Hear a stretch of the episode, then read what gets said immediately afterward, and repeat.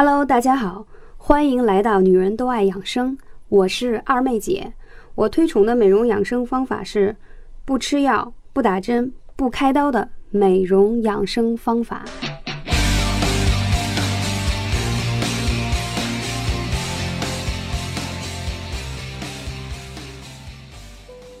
Hello，大家好，我是二妹姐。我今天想跟大家来分享一个话题是什么呢？如何让小孩子不发烧、不咳嗽、不积食？而，很多听众们可能会觉得，哎，这好像跟二妹姐以往讲的话题不太一样。是的，我打算从这一期开始专门做一期，呃，宝妈所关心的育儿的话题。为什么这样讲？我是觉得。我一直有一个信念和原则，就是说，保护孩子的身心健康是父母而非医生。而又有谁认为一个孩子是在一个医生的呵护下长大的呢？如果孩子天天打针吃药，就算平安长大了，身体通常也会很脆弱。你们有没有这样的感觉？有没有觉得孩子生病了，医生就像个灭火器一样，只能在关键的时候用药或别的医疗手段来帮助孩子度过眼下的难关？父母们啊，一定要记住，孩子身体的健康绝对不是靠医生、药物来维持的，医生也没有时间和精力像你一样用心的对待你的孩子。所以，孩子的健康是大事，从出生开始就必须由你来掌握。很多生病的孩子的父母来找医生的时候，都是把医生当救世主，说赶紧救救我的孩子吧。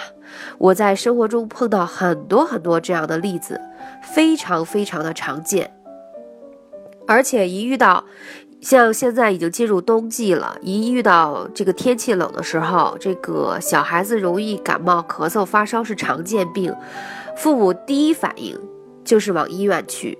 我并不是说，呃，去看医生是错误。首先，你们要有判断，这个孩子是因为什么而引起的发烧和感冒。我不知道大家有没有关注过几年前非常火的一个偶像剧，叫《兰陵王》，很久了。当然了。当时也风靡一时，有没有关注《兰陵王》里头？其中有一个周国的小公主，啊，就是整天的哮喘，尤其到了换季的季节。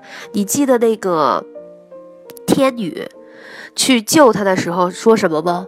说这个孩子的呼吸系统这么脆弱，并非是因为他有这种过敏性哮喘或者是咳嗽而引起的，是因为他脾胃很弱而引起的。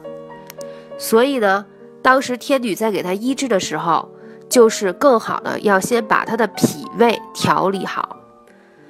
我真心的告诉各位宝妈们，大家不要有错觉，医生不是无所不能的，他们只不过是健康知识的传播者，是怀抱着幼吾幼以及人之幼善心，运用自己所学，尽力的救助孩子的人。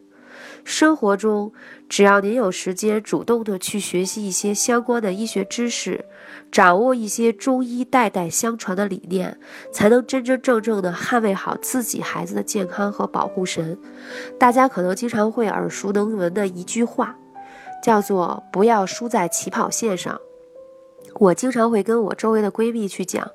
什么叫不要输在起跑线，并不是一味的让你的孩子在教育的程度上学多少的课外辅导班，是他从一出生开始，对于你是他的监护人，你是他的父母，你是他一生的健康的呵护者，你就需要有不一样的健康的知识。所以说，不要输在起跑线。我的理解其实是在父母身上，一个。有着懂得我国古代中医渊源流传的文化的父母，在宝宝小的时候得到得病的时候，你就可以用一些传统的健康的方式去呵护他。你知道，给一个宝宝一生的健康的呵护，对于他的未来是怎样的吗？远比说你给他提供多少辅导课要来的有意义的多，因为。大家都熟悉吗？只有你身体健康是一，后面是无数个零，指的是说你的财富、你的知识等等。如果没有一个健康的一，你的未来就是缥缈。所以我想跟朋友们讲，好父母应该是孩子的第一个医生，因为在孩童的阶段是人成长过程中最特殊的阶段，从出生开始到十岁之前是一个非常明显的生理特点，那就是脏腑娇嫩。行气未充，在这个时候的孩子非常容易生病，尤其是关于脾胃肺方面的疾病，所以就希望各位宝妈们一定要懂得一些基本的医学常识，尤其是中医的育儿智慧。那好，二妹姐已经唠叨半天了，大家也听得出来，二妹姐现在属于重感冒，非常的难受，因为赶上北京。这个大雪纷飞，所以一不留神就招惹上了感冒。可是我又是一个不打针不吃药的人，所以就靠喝开水和艾灸来度过我最难过的这个感冒期。那好，我们言归正传。很多朋友经常问说。平常孩子生病就打针吃药，一般都是找西医来治。那中医有什么好处呢？我想说，中医是我们老祖宗总结出来的一门关于治人和自救的伟大的医学和哲学，有着他自己非常独特的规律和关于健康生命的态度。它不仅能治病，还能防病，更能救人。只要我们从当中吸取一点经验，就能够。保护好自己，帮助好他人。那我刚才一直在讲说，懂得一些中医知识的父母能给孩子带来一些什么好处呢？比如说，当你的孩子身体刚有一些不适的时候，就可以依靠简单、安全、有效的方法，将疾病消除在萌芽的阶段。举个例子，有些孩子刚刚打几个喷嚏，在感冒初期，这个时候很少有家长重视。其实这个时候是消除感冒威胁的重要时机。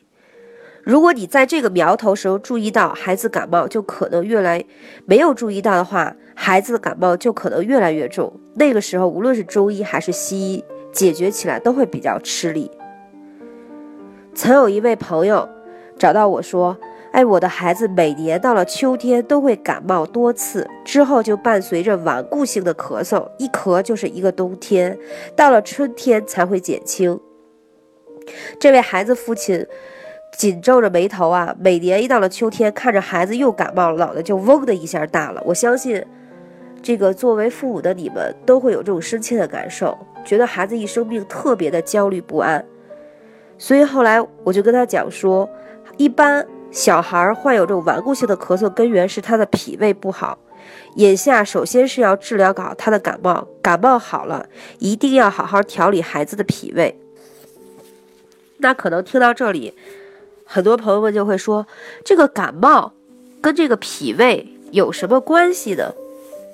刚才我在前面就讲过，孩子在比较小的时候，在十岁以前，他是脏器比较娇嫩，所以有些父母。